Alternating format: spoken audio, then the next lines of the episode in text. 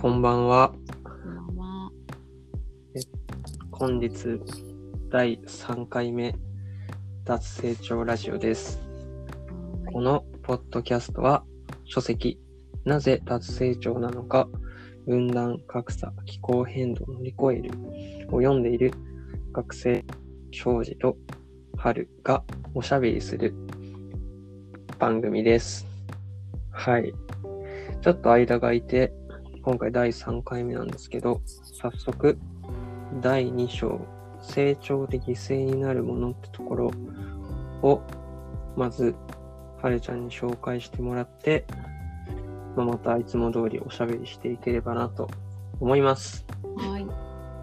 それではよろしくお願いします。はい。まあ、聞いてくれてる人は、まあもし可能であれば、この綺麗にまとめてくれたレジュメを読みながらだと、とか、先に目を通し通してからだと、頭に入りやすいかなって思ってます。はい。はい。よろしくお願いします。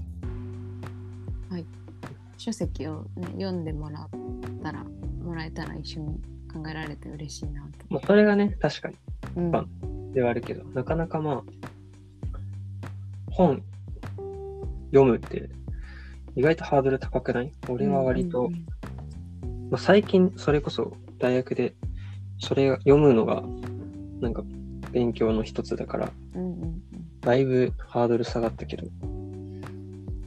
そうでまあ、すねきっかけになれば。これきっかけにねもっとちゃんと本には書いてあるはい。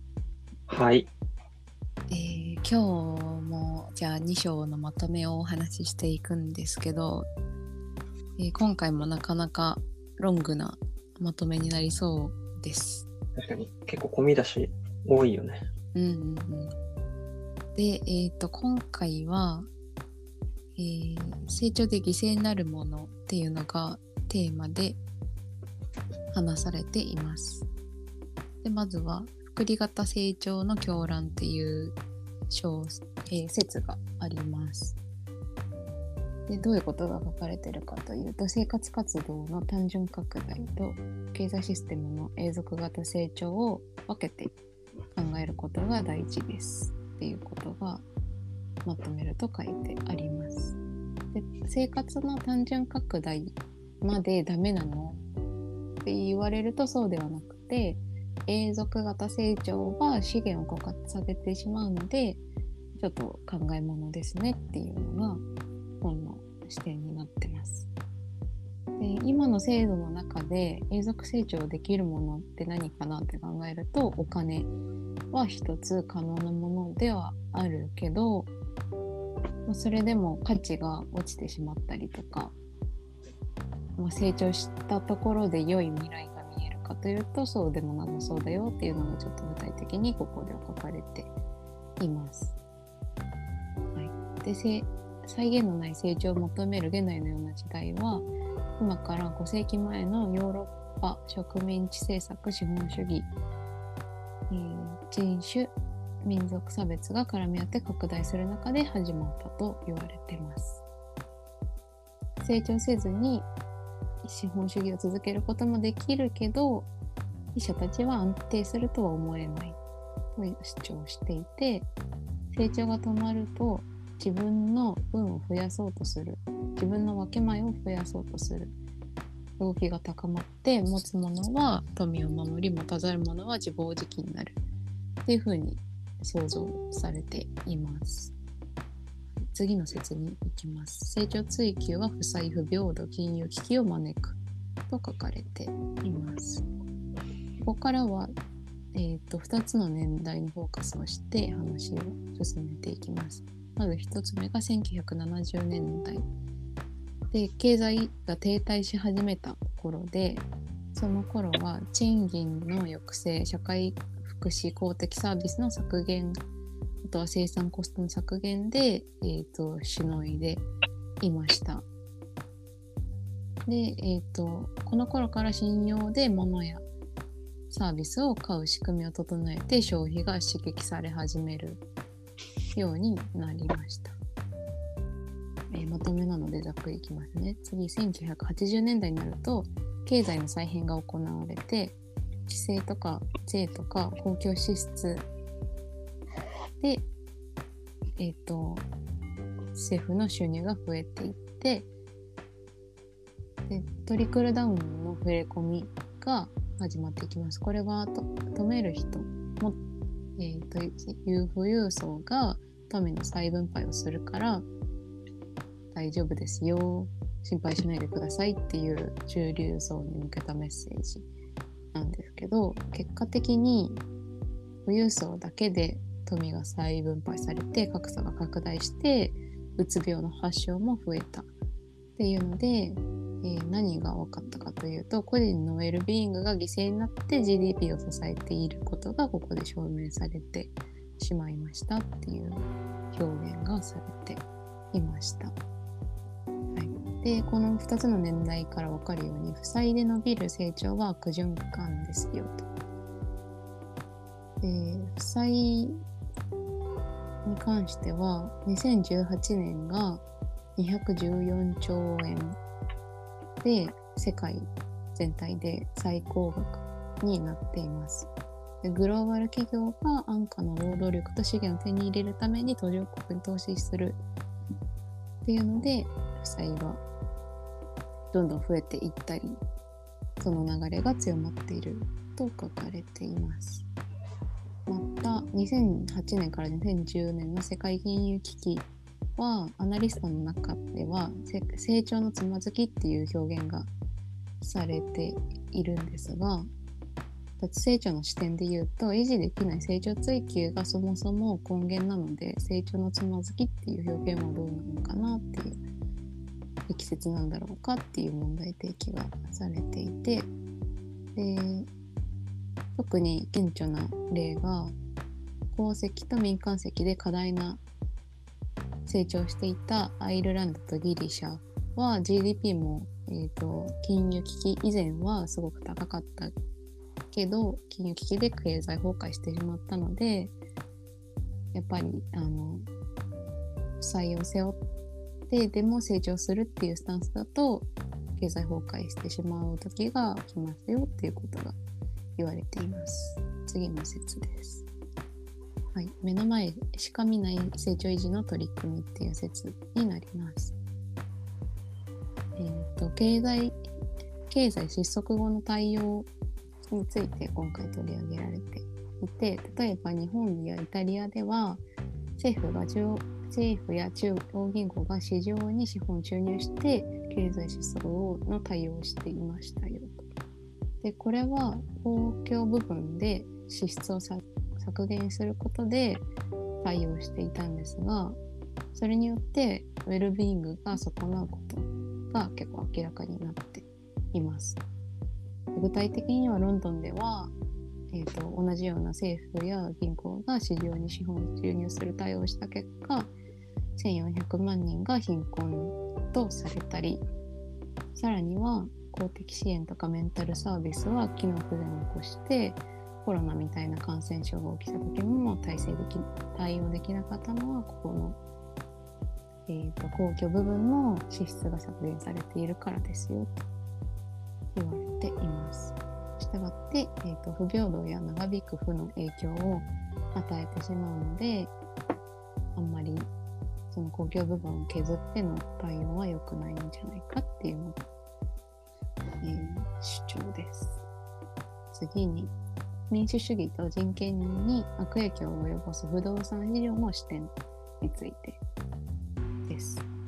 で1つ目は大規模建設工事の急激な拡大法人外国資本の不動産購入が急増してその結果中所得層の所有する一般住宅の差し押さえが急増してしまったということが起きていて中所得層中所得層の人たちが家を手放して町を離れて通勤時間が長い町に引っ越さざるを得なくなり結果ウェルビーイングが損なわれているこれがロンドンで起きてた例ですよっていうとあとエクアドルでもちょっと注目したい動きがあったと書かれています。2019年のことです。で、えー、とここでは42億の融資を受ける代わりに IMF と合意した構造改革をエクアドルが行いますよと発表した時のことが書かれていてその改革の内容が GDP に貢献したら減税など優遇措置をしますよという内容で、えー代わりに公共セクターの従事者の手当を減らすということが発表されて労働組合とか先住民とか学生などが抗議運動をして死傷者も出たような結構大きめの抗議運動だったらしいんですけどその結果計画は撤回されたっていう例が挙げられてました。はい、次の説に行きます。成長がもたらす生態系のコストっていう説です。その仕組み上の負の循環の話をしてたんですけど今回は生態系どういう影響があるのかします。えっ、とまあ改めて考えてみると経済成長は資源の継続的な注入が必要なので資源がどんどんやっぱり減っていくと。でその具体的なデータとしては農薬でフランスでは鳥の個体数が15年で3割減ったとかアメリカではミツバチのコロニーが600万ぐらいあったのが350万減った半ほぼ半減したりとか、えー、と国連もそのデータとかを照らした結果こういう発表をしていて人類の記録にない速さで今自然が証明してますよっていう、えー、と言葉を発信していたりあとはこういった自然の現象でコロナのような感染症も増えてるっていうデータがあります。さらに GDP と炭素には相関関係がも見られているのでやっぱり環境への負担は大きいです。っていうことをこの説では話しておりました。はい次に行きます。経済成長は必ず搾取を伴うっていう説です。ここでは成長のまず仕組みを改めて最初に確認しています。成長とは余剰を投資してさらに余剰を生むことで成り立っていますと。余剰とは財やサービスを生産に使った労働力と資源の費用を上回る価格で販売することで獲得される。まあ当たり前のことを言ってるんですけど、で労働力や原材料、エネルギーを安価に手に入れることが経済成長の基本です。これはイメージつきますね。で、えーと、搾取の形態を作り上げるためのメカニズムが2つあるというふうに書かれています。1つ目は人種、民族差別に基づく利益分配。2つ目は性別分業によって生活労働とえー、再生産労働との間に生じたジェンダー差別的なヒエラルキー。でこ、この2つの差別を利用してメカニズムを作り上げた。後に仕組み確立をしても持続が難しいということが分かってきました。具体的には病気とか障害とかあとは亡くなったりとか逃げてしまったりとか労働者の人がいなくなるっていうことで継続が難しくなりましたでそこでさらに維持し安く供給し増やしていく手段が必要っていうので、えーと、生産労働と再生産労働の性別分業具体的には女性が人的資源を再生産する機会として。えー、男性は特定の層は他人にとって利益を生む機会として。っていう役割を押し付けられて押し付けられてというかそういう役割を与えてさらに、えーと、労働力の確保を進めた、はい、搾取を通じた労働はどちらかを選ぶとどちらかが結果的に犠牲になりました。具体的には賃金を下げると健康維持とか消費能力も損なわれる。で女性に無償で家事を労働してもらうと女性は市場に入りづらくなる。労働市場に入りづらくなるっていう、えー、弊害が生まれていたりあとは男性らしさつまりは生産活動を最大化すると女性らしさつまりいうところのケアワークなどを軽んじてしまうっていうバランスの取れなさが生まれる。でその後の時代に人間に代わって安価な動力として化石燃料が入ってきました。時間あたり製造量農家の収穫量が化石燃料によって大幅に増えました。また市場消費市場も世界に拡大しました。で経済はこの頃から複利型成長を目指し始めました。やっぱり安くなったのでサイクルが回りやすくなってより成長が見込みやすくなったっていうことですね。でその後にアメリカの方で国際開発推進宣言っていうのがされてその後に世界銀行が3分の2人口の3分の2の人を貧困として発表した。事実そういうふうに見なして進めようとしたっていう流れがあってでその後の流れに対して国連の方国連が進歩についていけない人たちが自分が心地よく生きたいという願いが打ち砕かれている経済発展の真の代償を喜んで払ってる人はいないっていう風な言葉を出していました。はい、で最後の説になります。ここが結構あのボリュームがあるんですけどちょっと大事なので出だしをそのまま音読します。はい、えー、と経済成長を追いかける心理的社会的基盤っていう説になります。えー、読みます。経済成長は罪なき人類に襲いかかる外的な力ではない。人間の日々の行動と思考によって社会経済システムが作られ維持されていくからだ。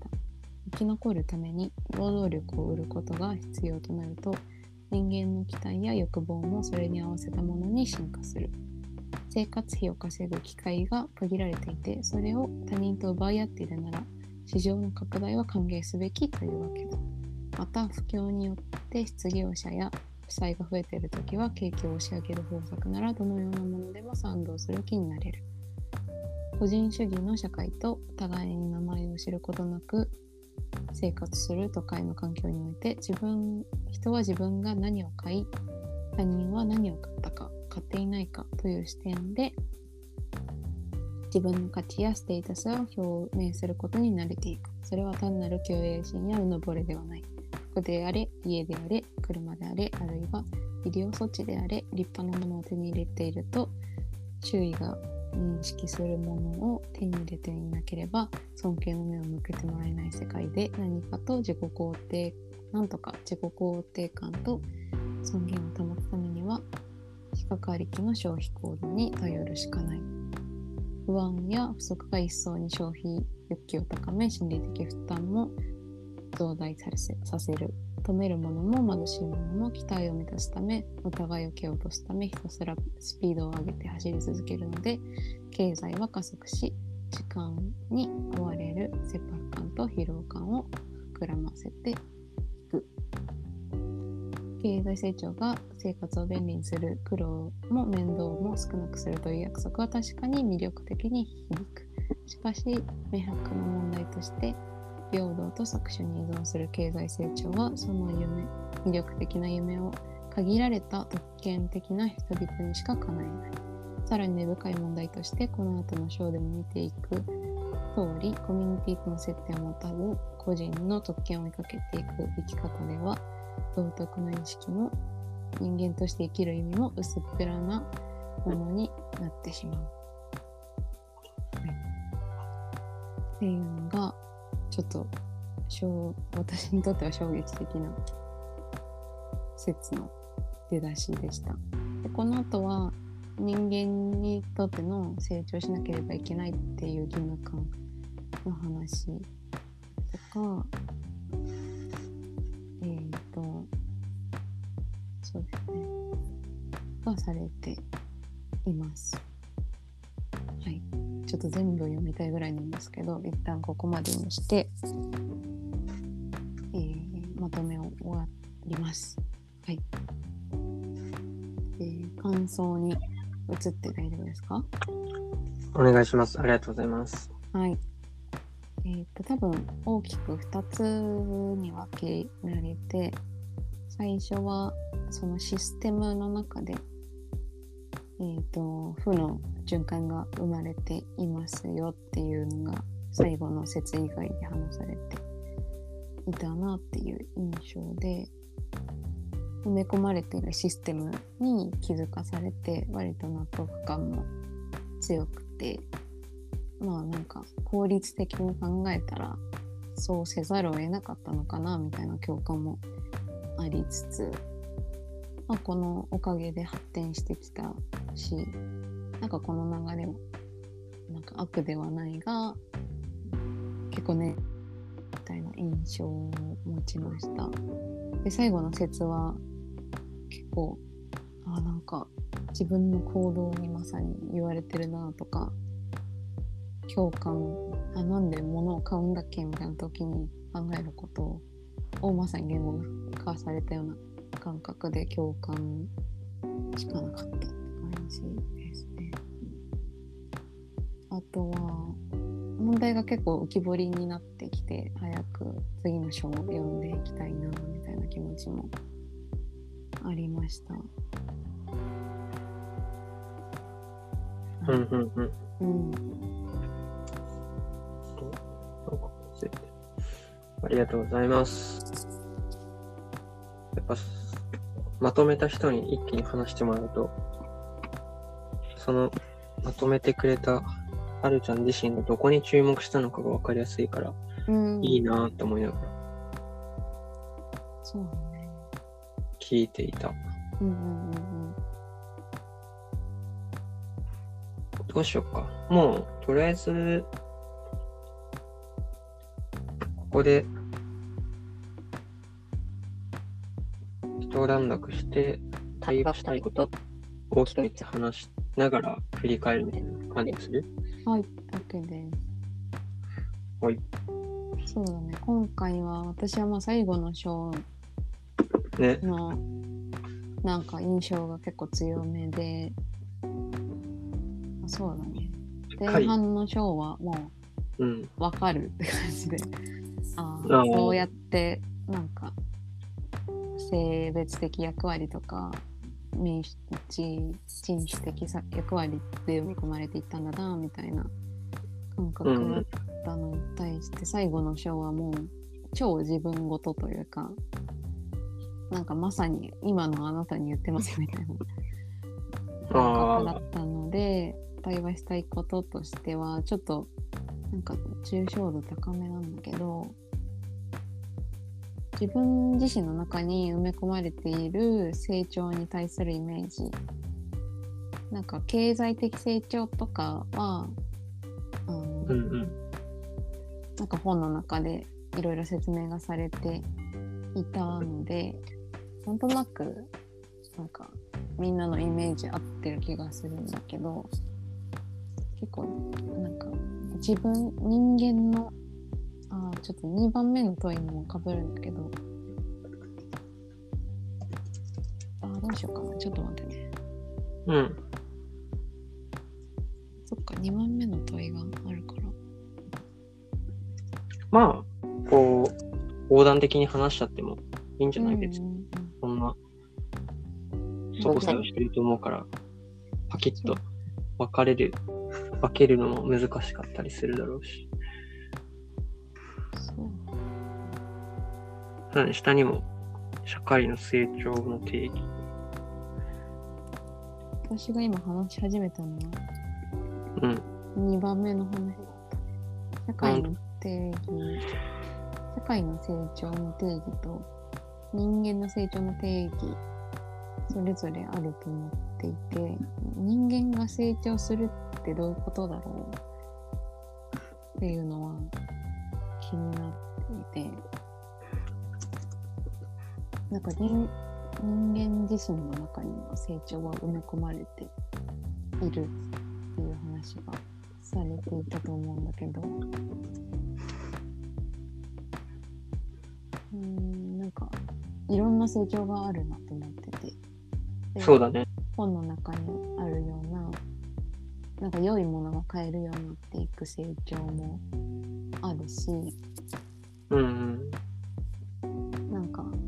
例えば、仕事先を探すときに、うちの会社では圧倒的成長が約束されてますみたいなことを歌っている。会社。もあるし、なんか自分なりに成長を定義するなら、どう表現するのかなっていうのは、ちょっと話してみたいことだなと思いました。えっ、と、別？社会の成長と人間の成長っていうのうんうん、も含めてどう捉えてるかみたいな。そうだね。社会の成長、うん、うんと人間の成長それぞれなんか、自分の言葉で言うとどういう言葉になりそうかなみたいな。うんうん。そうっすね。なんか、すごいちょ、まず、この話だと、どこだっけな？どこだっけ？そういったその成長っていうのが、うんシステム？うん。うん文化社会システムによって、なんか作られてきたみたいなのがどっか、どこだっけ？ううんん。あ、そうだね。僕のだと、この最後の音読してくれた説のうん。一個手前の段落うんのなんか最後の段落で結局のところ経済成長はってところを丸ごとマーカー引いてるんだけど、結局のところ経済成長は人と人、国家と国家、そして人間と自然環境との間で労働や資源の不等価交換を是とするヒエラルキー型の社会、文化システムがあってこそ成り立ってきたのであるって書いてあって、でなんかその文社会文化システムがあるから、えっ、と、さっき音読してくれた2段落目うんうんで、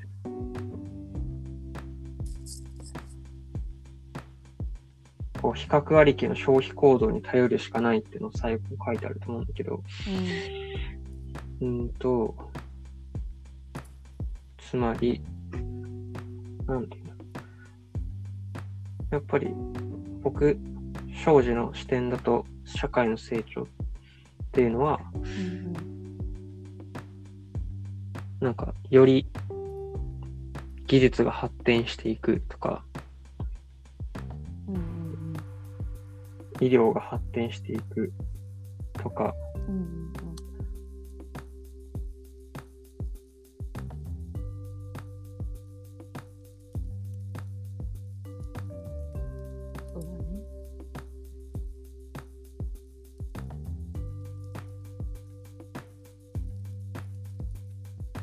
っていうのが、より良いって思って生きてきた。うんうんうん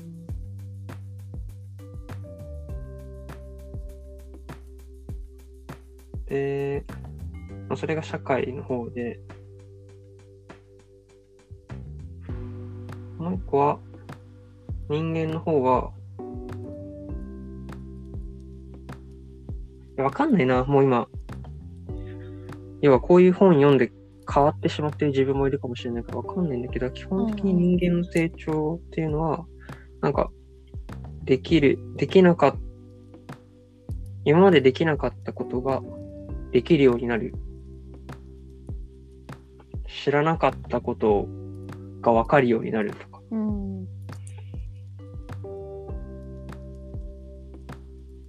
が成長かなと思っていて。うんで、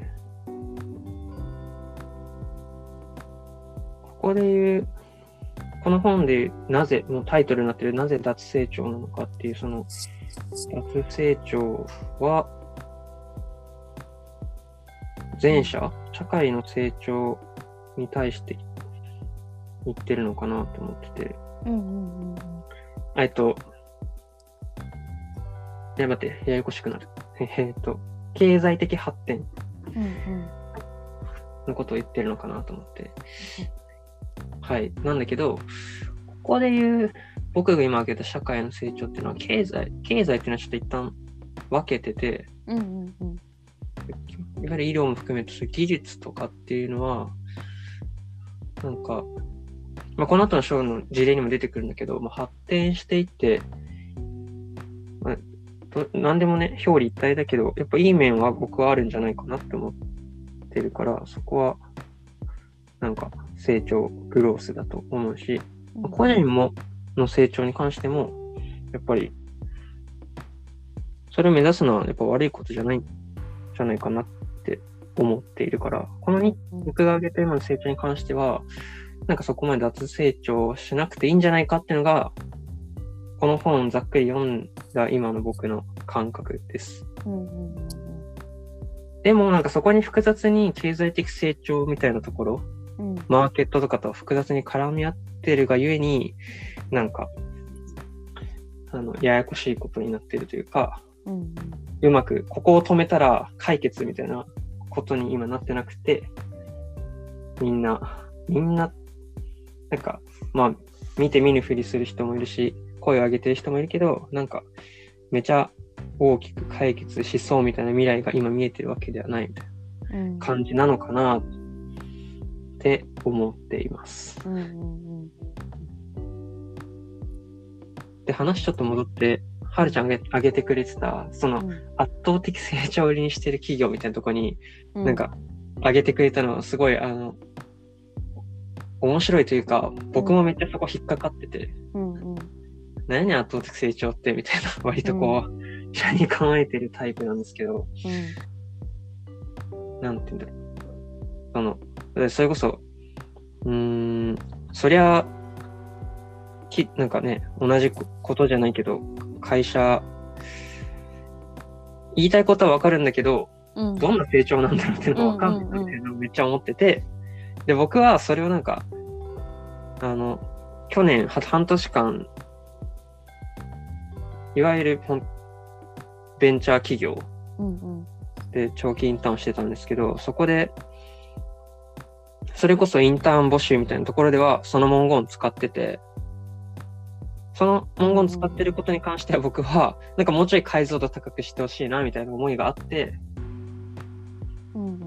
だからそのなんか、その同じチームの人たちに、それぞれのこのチームで働くこと、活動を通じて、なんかどんな成長したいのかみたいなのを言語化する、あの、シートみたいのを提案して作ったよ。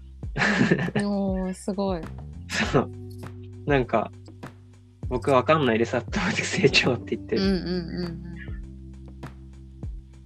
そう私もなんかこのワードを出したのは違和感があったからで、うん。なんかあのこの本を読む前はなんかこの人たち成長を目的にしてるなってすごい思っててなんか成長って何かを達成するためにするものじゃないのかな、みたいな圧倒的成長するためにこの場にいるっていうのがなんか違和感だったんだけど、うんなんか今回のを読んでいてうん。なんかこの成長を歌う企業の人たちはなんかすごくシステムになんか上手に乗れてるっていうか、うん。うまくはまっててうん。それがなんかなんだろう本当にアイデンティティっていうかそれができることが自分にとってのなんだろうご褒美というかうん。喜ばしい営みなんだなっていうのが 確かにそう捉えられるのか。そうだねって思ったんだよね。そうだね。うまくマッチ、その経済、いわゆる大体株式会社における、でしょ、活動することでの圧倒的成長だから、うん経済的発展にも、なんだろう、こアレルギー反応がないというか、うんうんうん働く上でね、ガンガン頑張れるみたいな。うんうんうん。そうそれはちそうょっという点で、そうだよね。気づきだった確かに。で、なんか、うーん、え、そ、その、何をなんか問題とするかによるんだけど、うん別にその人個人がそれでいいなら、なんかその、別にその働き方もそうだし、うん。会社も別にマッチしてれば、それはそれで、それに関しては別にいいなと思ってて、うんうんし、全然いいんいいんだけど、ただなんか、まあ、この本で言うと、そもそものその、だからその、要は会社の方向性とかが、せが、なんていうの、経済的発展に寄与しようとしてると、この本的には、やめてくれ、みたいな。ことって感じてる。そうだね。なのかな？そもそもなんかうん持続的かと言われるとそうでもないし。うん。そうだね。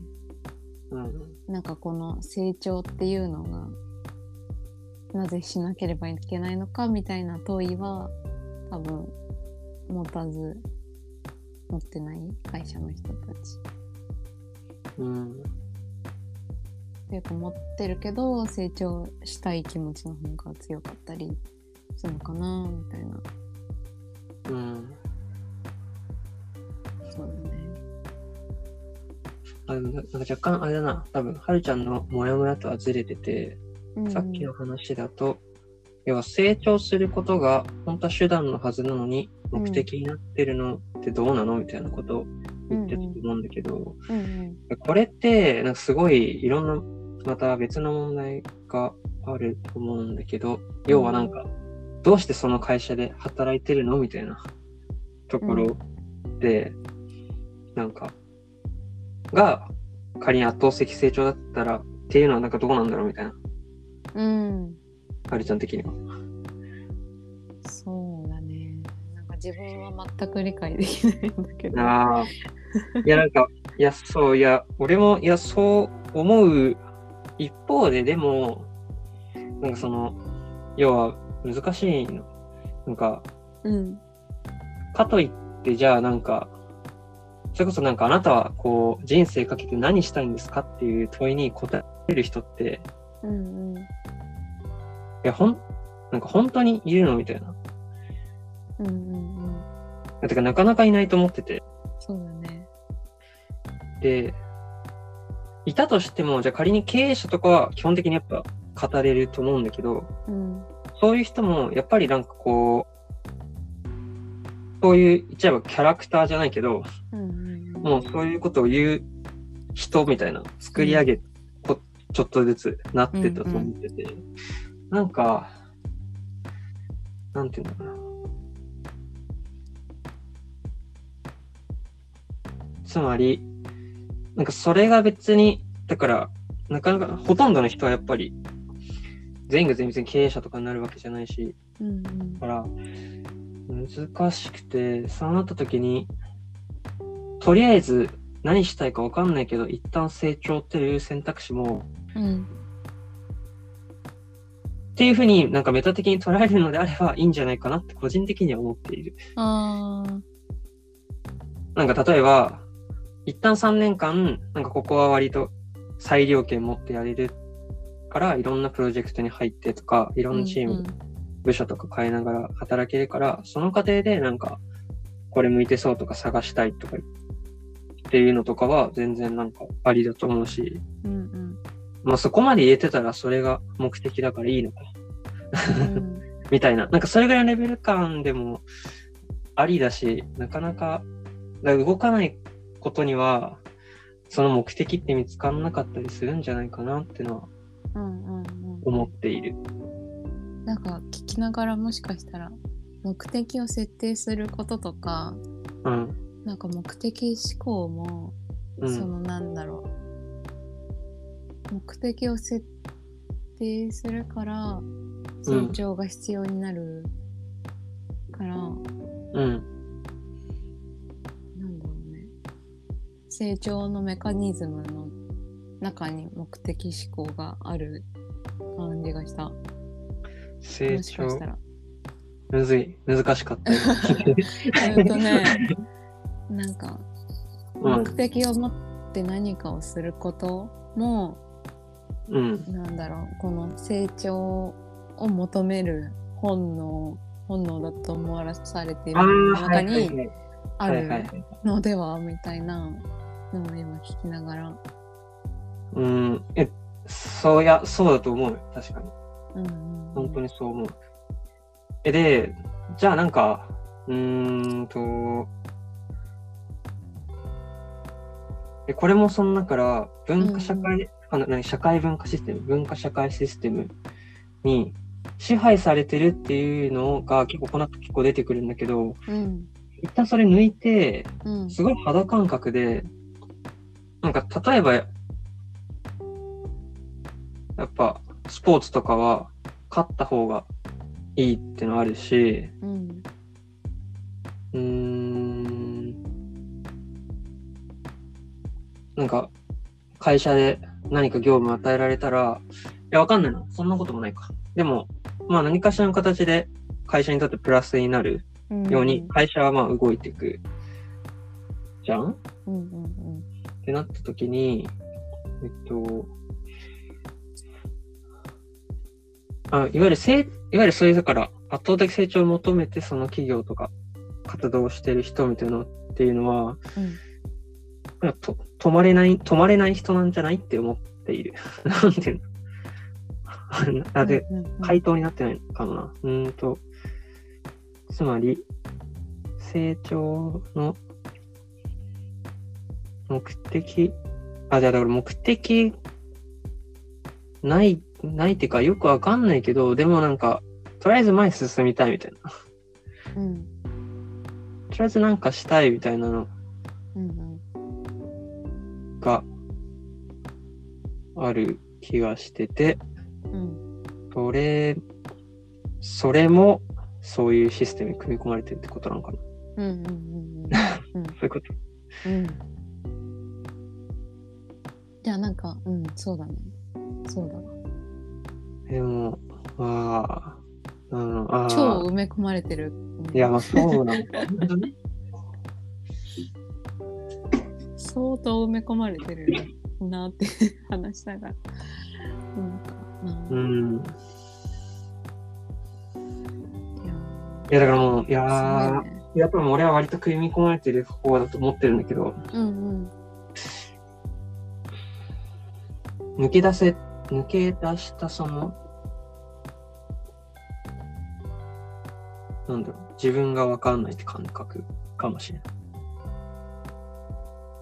抜け出したさ抜け、抜け出したらどんな風な、なんか、自分がいるんだろうっていう感覚があんまわかんない。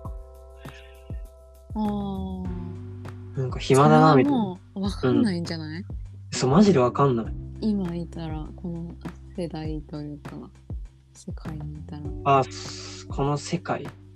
うんいや、なんかわかんない。例えば、はるちゃんとかだと、うんうーん、結構、個性的な、なんかコミュニティにに参加してみたりとかする中で、うんそういう文化社会システムに抗っていたりしていたら、そのコミュニティが、うんなんかまた別の感覚があったりするのかなって思って。うーんなんかやろうとしてる人はもしかしたらいたのかもしれないけどうん。全然自分もその中に今のなんか社会システムの中にいるなっていう感覚はあるよ。あ、本当？あるしなんかあるけどそこまでなんか競ったりうん。なんか何かを達成したいみたいな欲が多分うんそんなに強くなくて、うんうんうん。なんか多分その強さは人によってさちょっと違ったりするじゃない？そうだね。そうだね。でそれが強い人は圧倒的成長みたいなのが刺さるんだと思うんだけどうん。圧倒的に何かよりなんか優れたものになれるってことだからうん。そうだからその強弱は多少ある気はするけど全然なんか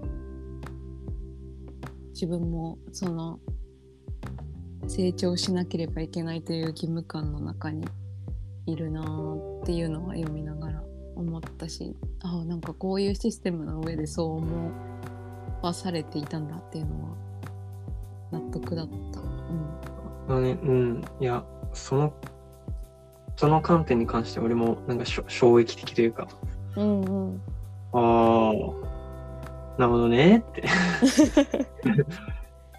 そういうことなのかなみたいな。まあ、この本に、そこ、なんか、その観点に関して、共感というか、あの、うんうん同意するとしたらね。うんうんうん。そうですね。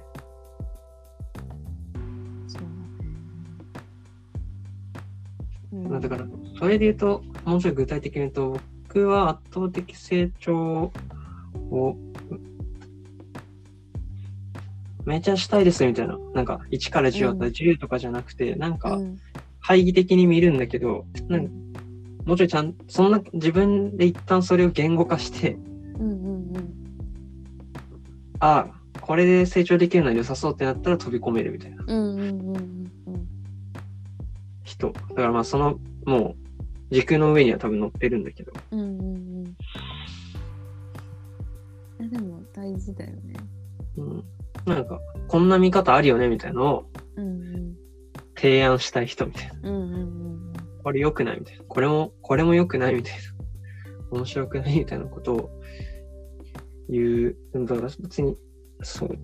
あんま、えさっき例出したけど、俺は別にサッカー部だったけど、あの、ど、部員には、部員には怒られるけど、あんま勝ちを追い求めてなくて、うん。う楽しくプレイできればよくないみたいな。はいはいはい。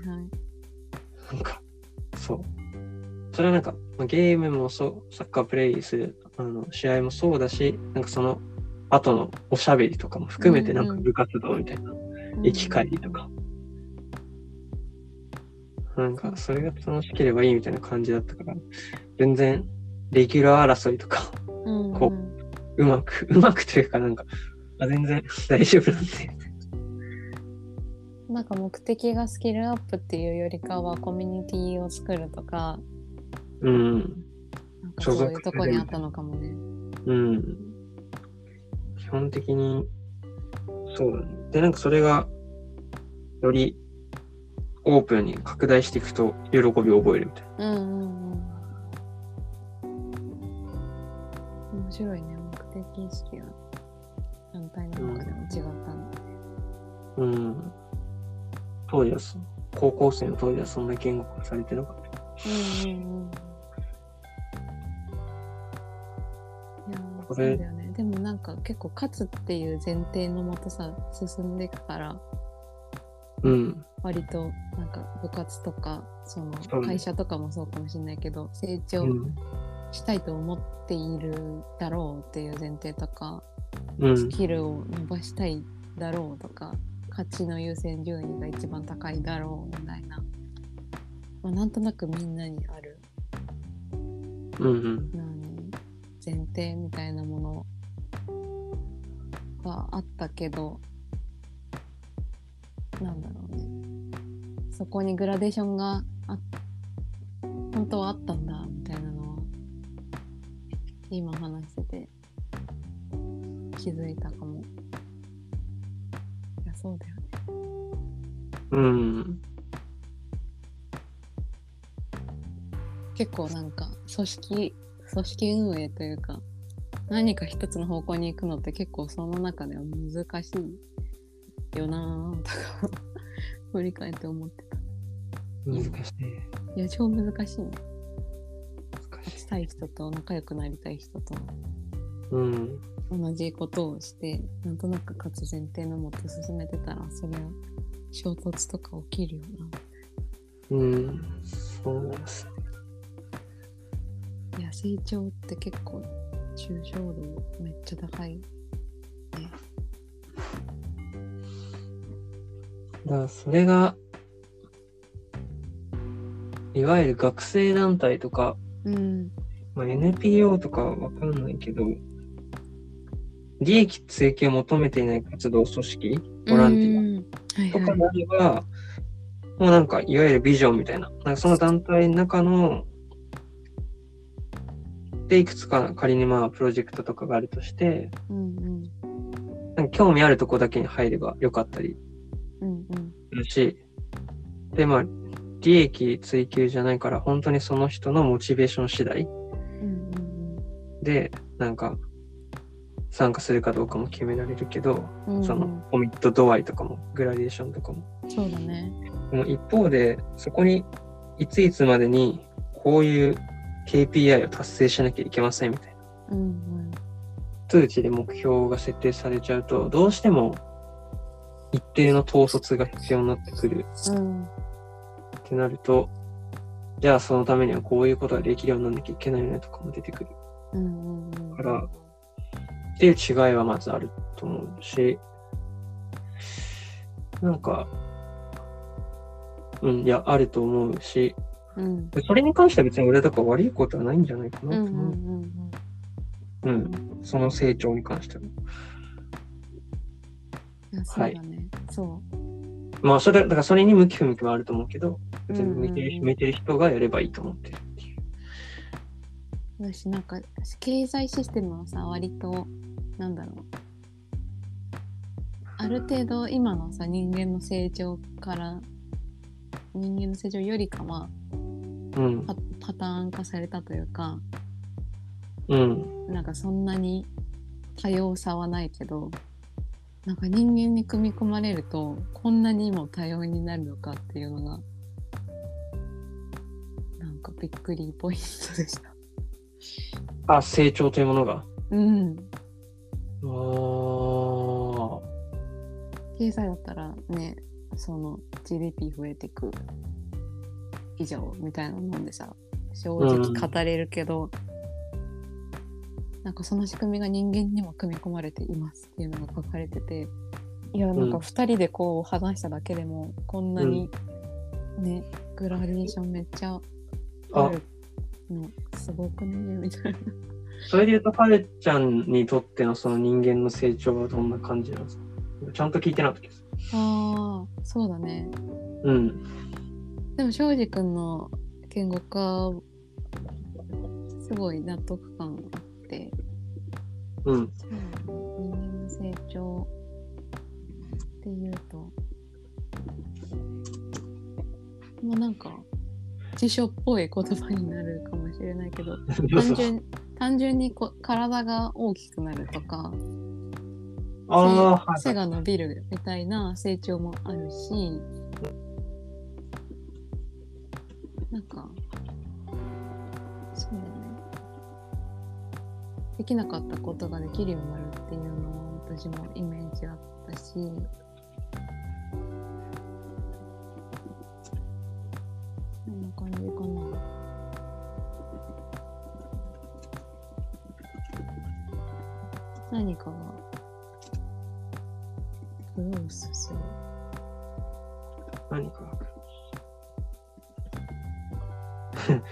成長聞いてるのにグロース入っちゃうとループしちゃう。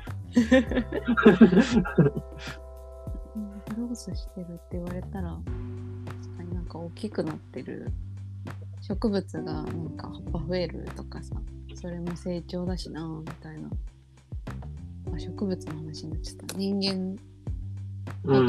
歯が生えてくるとかもさ分かりやすい成長だしうんうんうん。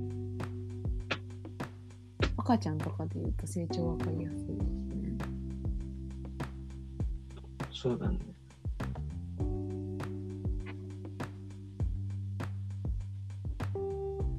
成人したらもう成長してないのかな？成人？あ、成人？うん。成人するぐらいの年齢になるともう成長は止まったのかな？それはその、体が大きくなる背が伸びるっていう文脈で、うん文脈というか。っていう成長でもそれも人によるんじゃないのかな。ほとんどの、ほとんどの場合はもうね、多分、10, 10代とかで。10代後半とかくらいまでな気がするけどね。うん高校生で本当に急にめちゃくちゃ伸びる子とかもいたから。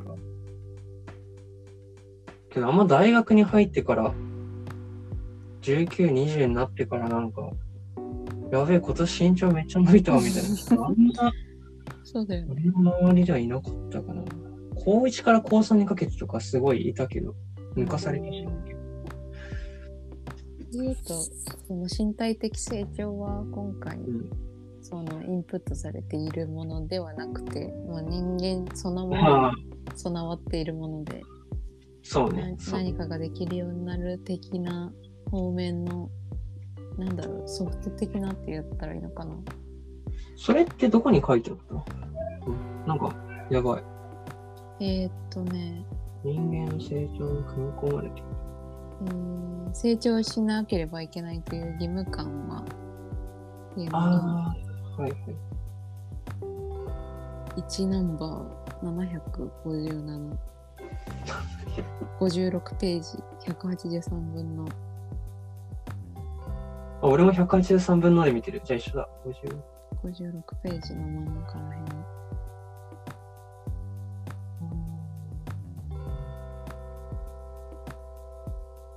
私たちは成長を求めることこそ人間の本能だと思わされている。何段落目えー、1、2、3、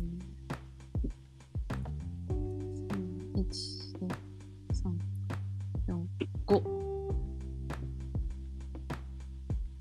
ああ、これか。ああ、さっき音読した次のとこね。うんうん。これね。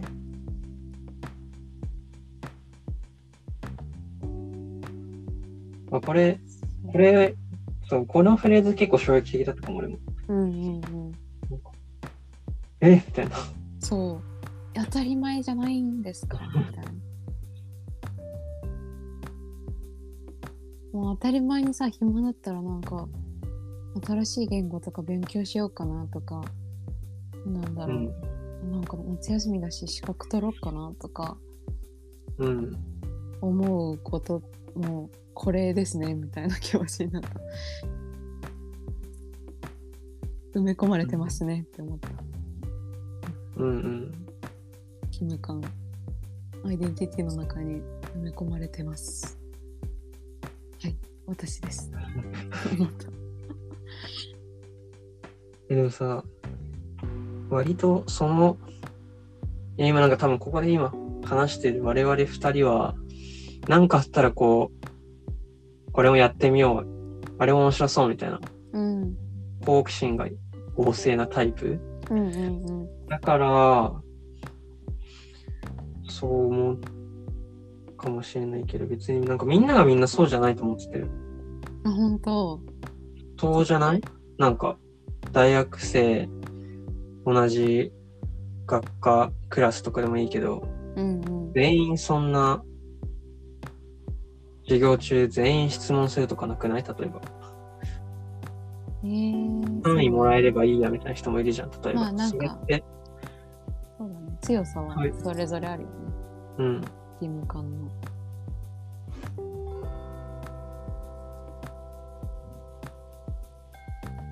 うどうなんん。だろうねみんなにそっか自分にはあるけど別に周りにはないかもしそう。そもそも別に義務感を感じてない人も。いや、そんなことないのかな。そんなこと、程度の差なのか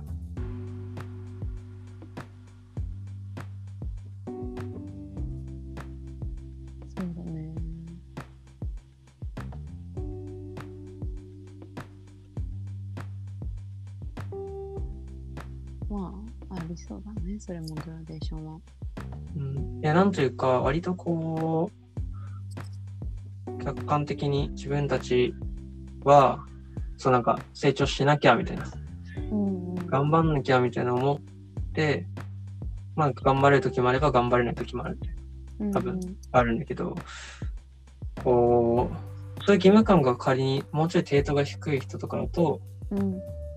なんかもうちょいこの社会の順応性が高いんじゃないかなっていう。仕事は仕事みたいな。例えば。はいはいまあ、別にお給料もらうためだし、あまあ稼ぎのためだからやるし、うんまあまあなんか、だけど別にそれが、そこでだから、あいわ目的がわかりやすく稼ぎのためなのであれば、別にお金もらえれば何でもいい仕事も、みたいな。うんうんとかだと、っていう人ってかいっぱいいると思ってて、うんうんなんなら。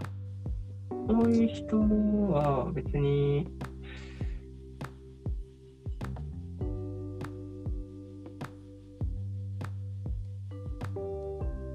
ここに共感するのかすごいわかんない。気になってきた。確かに気になるね。そう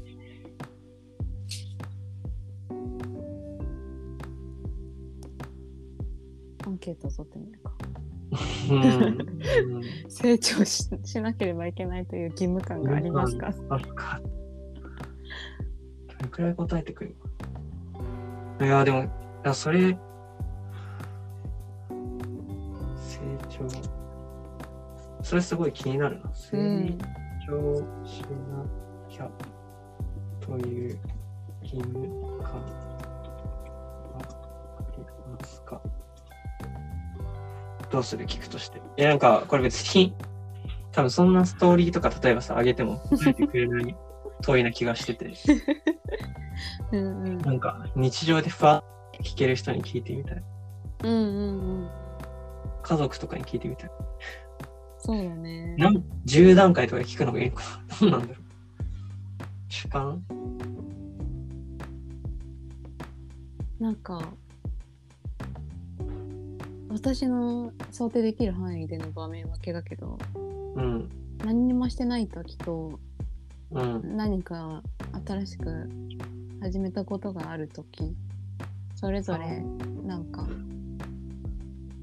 何にもしてない時に何かためになることをしなくちゃいけないって思うことがあるかとかうん。あとは仕事をもっとできるようになりたいと思って頑張ったことあるかとかなんか具体にするとそういう問いになる気がする。ああ、答えやすくなった。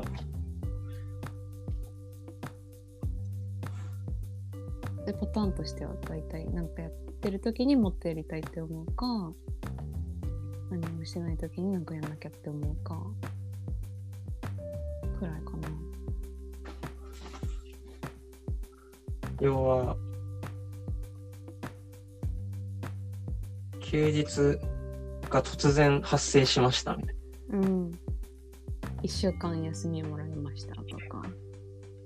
な。むいや、難しいな。どうなんだろう。あ、そう、あ、勉強しますかみたいな話。うん、もうめっちゃ時間あればいいんじゃない ?1 年間休みがもらいました。ああ、それぐらいがいいかもね。なんか一週間とかだとさ、さすがにしずっと働いてたらさ、休憩するし、うんうんうん。みんな1。年間自由な一年間何もしなくていい時間があったとしてうん。何かためになることをしなくちゃいけないと思うーんう。かどうか。かどうかか。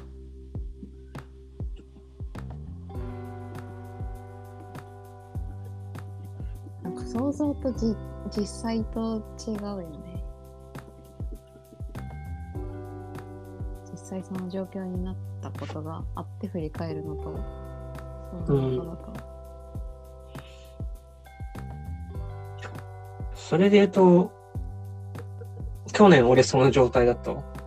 あ本当。うんあの、もう何もしなくていい期間欲しいですって言って、休んだんだけど、うん、今日の話で言うと、何もしなくていいから、うーん、本当に、でも最初の3ヶ月とかは何もしなかったんだけど、うんうんまあ単純にお金がなくなったっていうのもあって、うんうんお金、やっぱ稼げねえとな、みたいな。うんうんなった時に、まあなんかしなきゃって思って、それでそのさっき話したうんうんうんベンチャーで働く長期インターン始めたから、もうんうんうその時はでも、なんかしなきゃっていう義務感？焦燥感かな？うんうんうんうんあまあ、両方、いろいろやりたい。普通、まあ単純にやりたいと思ってたし、まあなんかしたい。何できるかな？みたいなのがあったかもね。うんうんうんうん。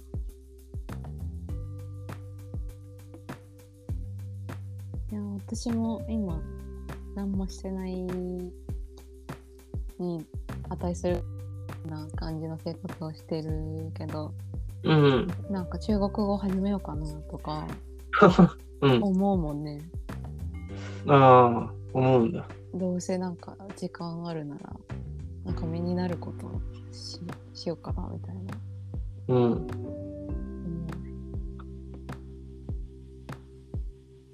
なるほどね。うん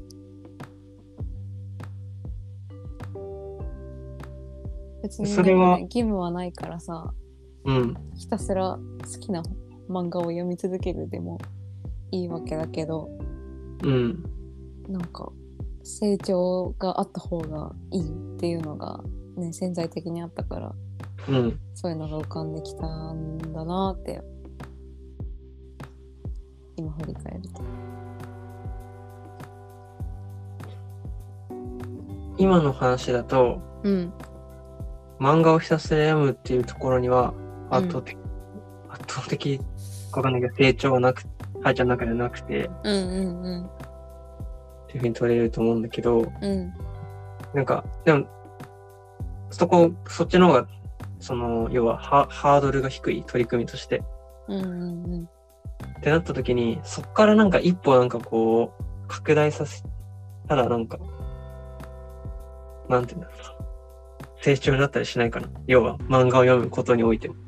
ああ目的を持ってねなんかをやればそうそうそうそう。別にそれは、なんか急に何もないとこから中国語とかじゃなくても、いけたりする。なんかまたこれ全然違う話になってきそうだけど、そう。うんうんうんなんかね目的を持ってするなら確かに映画を100本見るみたいなうん。将来ちょっと映画レポートとか書いてみたいしみたいなのがあったらねそれは成長に値するよねうん。って思った。目的のためにやることをそう。あだから、それで言うと別に、ああ、ど、どうなんですか？後から目的つけるじゃダメかなつけるじゃダメなんか、結果的に、繋がったみたいな。まあそれができたらなんかいいよねでもそれはなんか例えばとりあえず暇だし漫画読むかっていうのは何か義務感に追われてやってることではないっていう話うん。うん。なんか義務感から何かアクションを起こすことがその成長をしなければならないっていうのが埋め込まれてるからやってることだったっていう話よね。うん。後から成長を意味づけできるから何でもやっていいやっていうのは結構うまくサバイブしてるよね。そうだね。どうしてもそういう思考になってしまう自分がいるかうんうんうんうん。ら。うん。それできるとねその罪罪悪感っていうかやらなきゃみたいなのからはなんだろうやらなきゃっていう気持ちがあっても納得感を持っていろいろしやすい。よ。うん。うん。うん。うん。まあだから、その罪悪感を感じてしまう文化社会システムうにんうん、しているということで、そうだね。何事にも成長の意味付けをしたくなってしまう。したくなってしまうそうだね。という。わかんない。でも、だから、いいか悪いかは、この仕組みの中だと判断できません。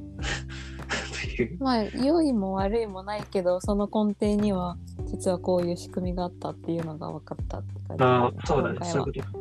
んそういうことですね。確かに。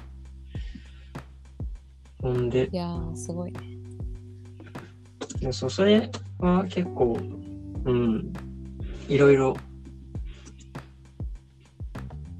ああ、そうだなって立ち返る場所にはなれそうだよね、今後。うんなんか詰まった時、まあ、そういう仕組みだからしょうがないかみたいそうそうそう なんかマストではない感じがするよね、な。うん。うん。まあシステムの中でうまくやっていくには成長した方がいいけどまあここで成長しなくてもいいかみたいなうん。まあ結構もうこう何やっても意味付けもできるしなみたいな間違いない。生きてはいけそうみたいな結構良い気づきでした気づきでした。でそう対話したいことさんはちょっとなんか取ってつけた感はあるんだけどラスト。そうだね消費することで自己肯定感や威厳を保っていたなって思うこと経験をなんかこの本を読んだ後からこそあああの行動ってそうだったなみたいなあの買い物でなんか威厳を保つためにやってたなとかうん。あったりするかなと思って問いにしてみたんだけどなんかあの私の体験から言うとうん。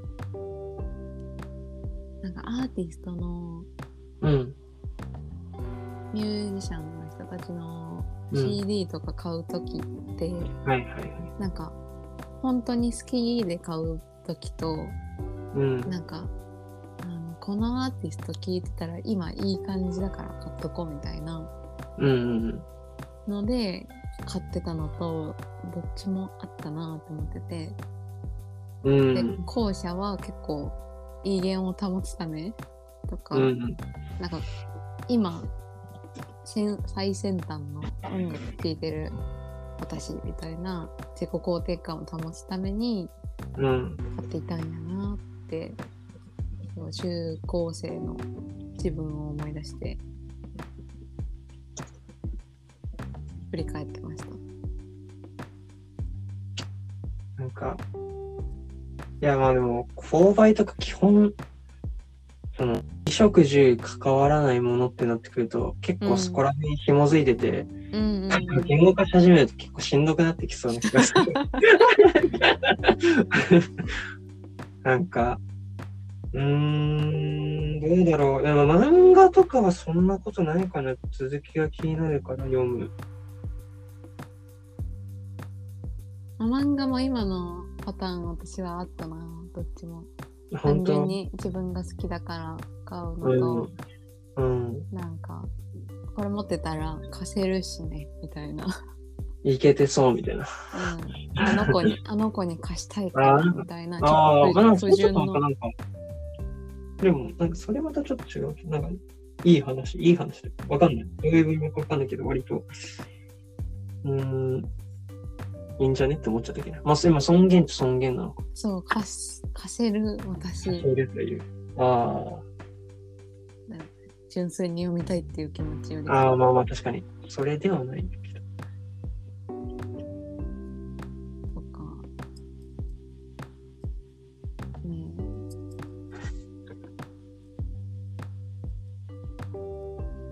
CD を買う。ブランド物とかまさに、うん、そうだよねそう思っちゃうけどね。いや、これ、うーん、むずっと、っていう面も絶対あるよねっていう。うんうんなんか、いや、うん、でも、うん、俺はそう思っちゃうけど、もしかしたらそうじゃないとこもあったりするんじゃないぜうん、わかんない。本当にわかんない。買ったことがない。か買わないから自分では。うんうんうん マジでブランドはわかんないから、そう、俺も思っ、それは思っちゃうし、うーん、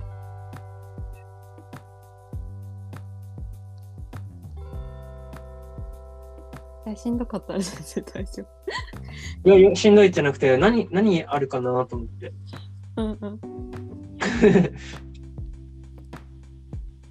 あん、なんだろう。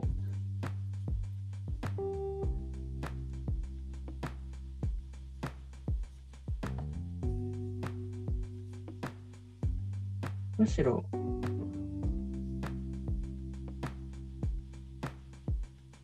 体験とかもそうかもね。体験とかね。いや、なんか俺とか結構ライブとか行ったりするけど、うんうんうんそういうのとかも、そういう気持ちがあったりもするんじゃないかなと思って確か、に。ある、そう、あったりするし、でもでも、でもちゃんと好きな自分もいるよなとか思って、うんうんうん。なんか一概に、こう、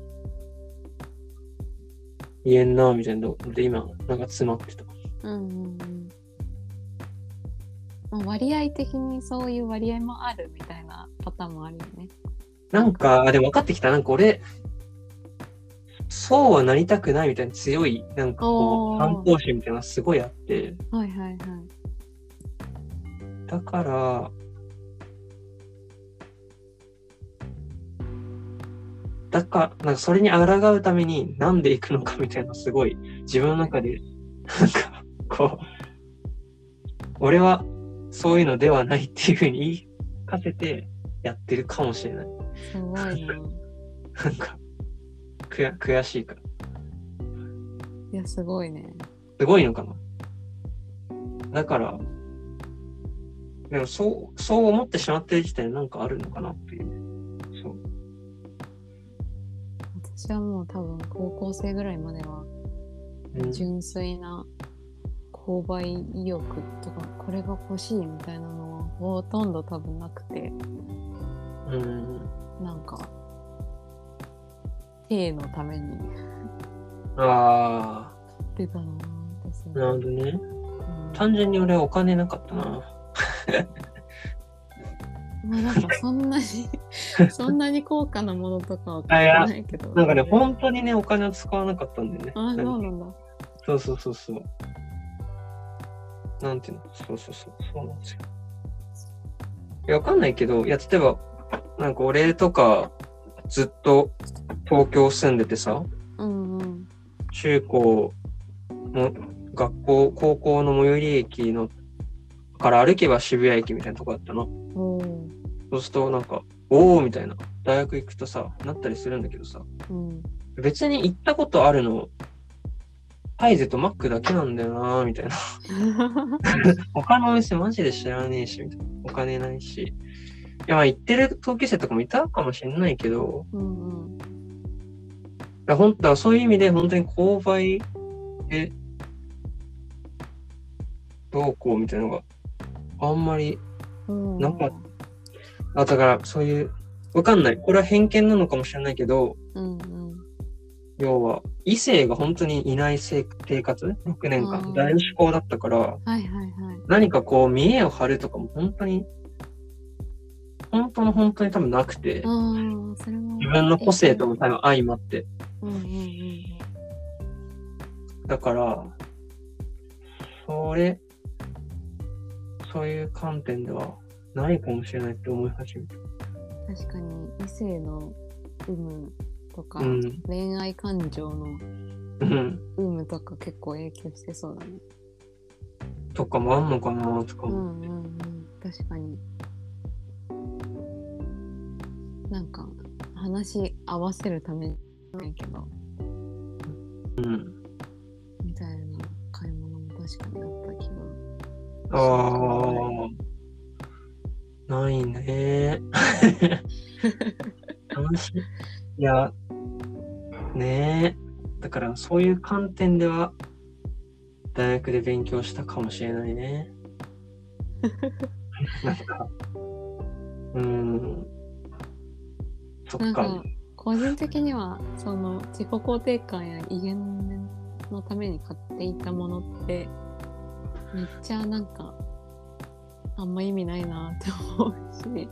あ今になっては。あ、なんか今になっても大事にそういうものをできてるかと言われたらそうでもないなって思うし。うん。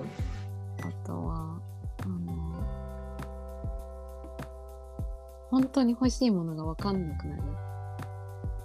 なと思ってて、なんか威厳のためにずっと買い続けてるとどんどんさ、それこそ良いもの良いもの良いものもっともっともっとってなるからうん。なんか悲しい悲しい感じうん。からなんかそういう買い物をせずに育てたのはすごい奇跡的というか羨ましいことだなってすごい聞いてて思った。でもだからその分、それこそその体験みたいなところで、うん。自己肯定感や尊厳を保っているはずと思って今探してるんだけど、うんうんうん。例えば、それこそ大学時代に、その、学生団体で、あの、宇宙の魅力を中高生に発信するって活動をしてたんですけど、うんうん。なんかそれとかも、本当にそれに共感して活動している一方で、なんて言うんだろう。自己肯定感うん。は多分高まっているし、でその理由としては、なんか、世の中の人がぜ、なんか全員が全員やってる活動じゃなくて、なんか自分うんがそこに、自分だけじゃないけど、なんていうの、オリジナリティがあるっていうところに、魅力みなんかやりがいとか、うんうん。やりがいじゃないんだから、この間尊厳みたいな、見出してたりうんするんじゃないかなと思って、考えて思ってて、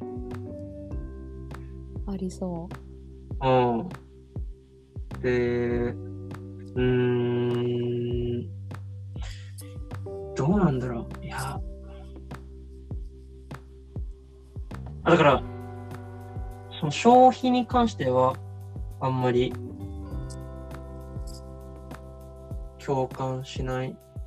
自分はしないからわかんないんだけど、うんうんそういう人もいるよなとは思うけど、う。自分はそういうとこでそれやっちゃうし、でもそれに関しては、でもそれで、それは別に今俺はいいと思って、こういう、このこの今ラジオ自体も広めたいと思ってやってる一方で、もうこれやってる人他にいないからやろうっていうモチベーションもあるから、うんうんうん。なんか、どうなんだろうね。確かに、そういうのもあるね。そういうのもある。うんうんうん。なんていうか、なん、これは、ああ、そうですね。うんうん、納得。なんか尊厳を保つと同時に自分の興味関心も満たせてると虚無感はそんなにない気がする。うーん。本当に消費で自己肯定感や尊厳のためだけに買うとめっちゃ虚無感あるけどなんのかなだからなんかプラスアルファで保ててる体験はいい体験だね。と思いたいって思ってる自分が メタ的だね。メタ的。そう。うん。そうだね。いいね。消費。消費ね。消費。いやーありがとうございます。私は結構納得感があります。なんで俺は詰まっているんだろうっていう 謎の。そうだね。あだからまあ本当に消費してこなかったんだろうなっていう。購買購買での 消費がそんなに。そうだね。うん。あ、だからそこ知らないから、なんかうまく口出しできないなみたいな感覚なのかな。うん。そうそうそう。私の懺悔みたいなちょっと。なんか、わかんない。もしそれをネガティブに捉えられ、捉えてたるなら、なんか乗り越え、捉え、ん？乗り越えれて、わかんない。なんか言語化できてよかったのかな？はてな。優しい。らしいのか。ね、そうだ。めっちゃ、で、なんかもう疑問、疑問って話したいとこ終わったところで、うん。超冒頭のこのなんか、最初の説、第2章。黄色くコメント入れたんだけどさ、うんうんこの生活活動の単純拡大と、うん経済システムの永続的成長を分けて考えることがうん。大事って、重要なことはみたいな風に書いてあって、はいはい。僕もここマーカー引いてたんだけど、うん。なんか、こっから、永続型成長についての説明はあるんだけどさ、うんうんうん。生活角度のこの単純拡大っていうのは説明なくない？えっ、と、多分その前の、そうは言っても都市にはもっと自転車が必要なんだよねとか、うんうん。村には飲み水がもっと必要なんだよね。そういう成長は良い成長なんじゃないの？っていうのが多分生活活動の単純な拡大のはいいいんじゃないのっていう意味を意味してる？うんうん。ああ、そっか、やっぱり。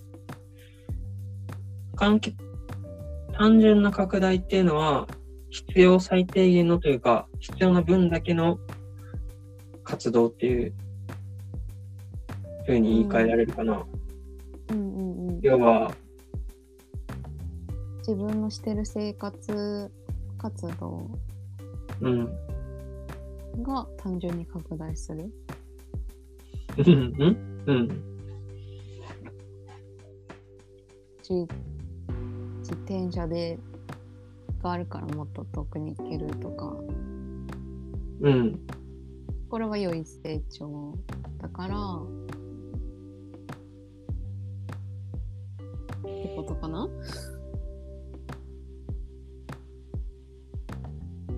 あのー、いや、単純な拡大と永続型の成長っていうのがうんうんどう違うんだろうって思ってて、その前者の方は、うん。例えば、まあ、飲み水だったら、うん。本当に、飲む、飲む量だけあればいいよね。そこまでのせ拡大ってこと。うーん。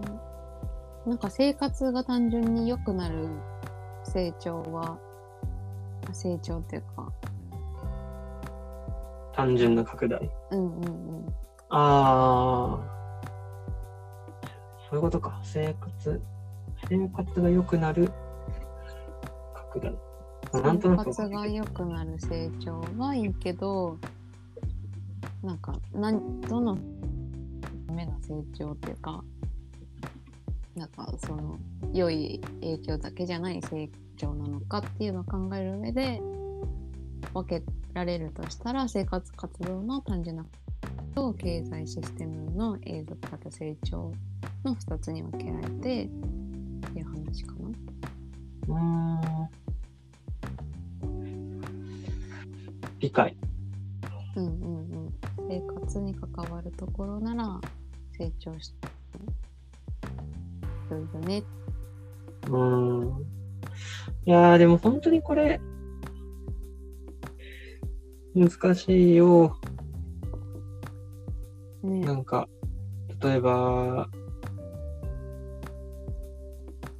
僕は、この前うんアメ、アメリカに行って、うんその理由も、アーティストワンオクロックのライブを見に行くっていうので行ってて、うんこれは果たして生活活動の単純な拡大なのかって言われると、まあ要はエンターテインメント。うん。は、どう、なんか、許されるような形になるのだろうかみたいな。そこはいいのかな？なんていうの？そうんと、いや、直感的には絶対にそういったもの、お祭りとか、うんこのコロナで不要不急って呼ばれたものはすごい人間にとって必要なもの。うん、なんかそれが成長していくことで資源とかが枯渇するのであれば、多う分、ん。この後者の経済システムの永続型成長が絡んでると思うんだけど、ああ、そっかそっか。そういうことか。なるほどね。うん確かに。なんか生活私たちの生活が良くなることでその資源が枯渇するってなれば後者も絡んだ生活活動の単純な拡大になる気がするだから共通する部分は出てくると思う生活活動の単純な拡大。と永続型成長は独立しているものではなくて。経済システムの永続型成長があるからこそ生活活動が拡大する分野ももちろんあるしうん。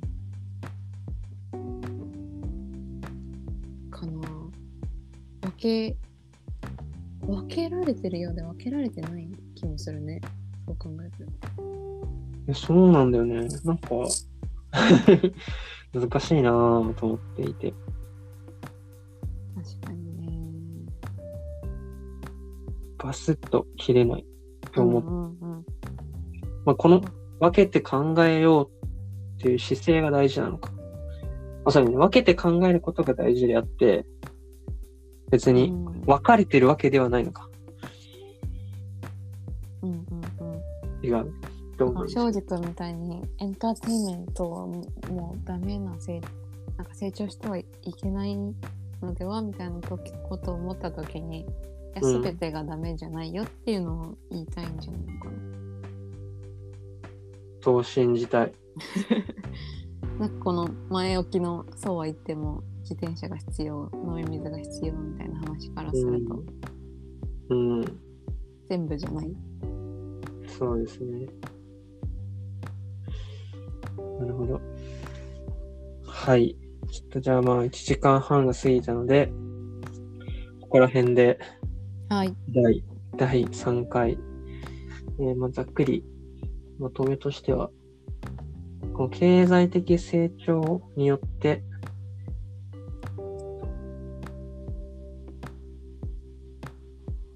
こんな風に犠牲になってしまっている人たちがいる。で、その経緯とかが、つらつらつらと具体具体例を交えて、分かったねっていうところですね。そうですね。そこにも組み込まれ、自分たちの成長というのも、実は組み込まれちゃってるんだよっていう衝撃的な発見があったということで。そうですね。はい。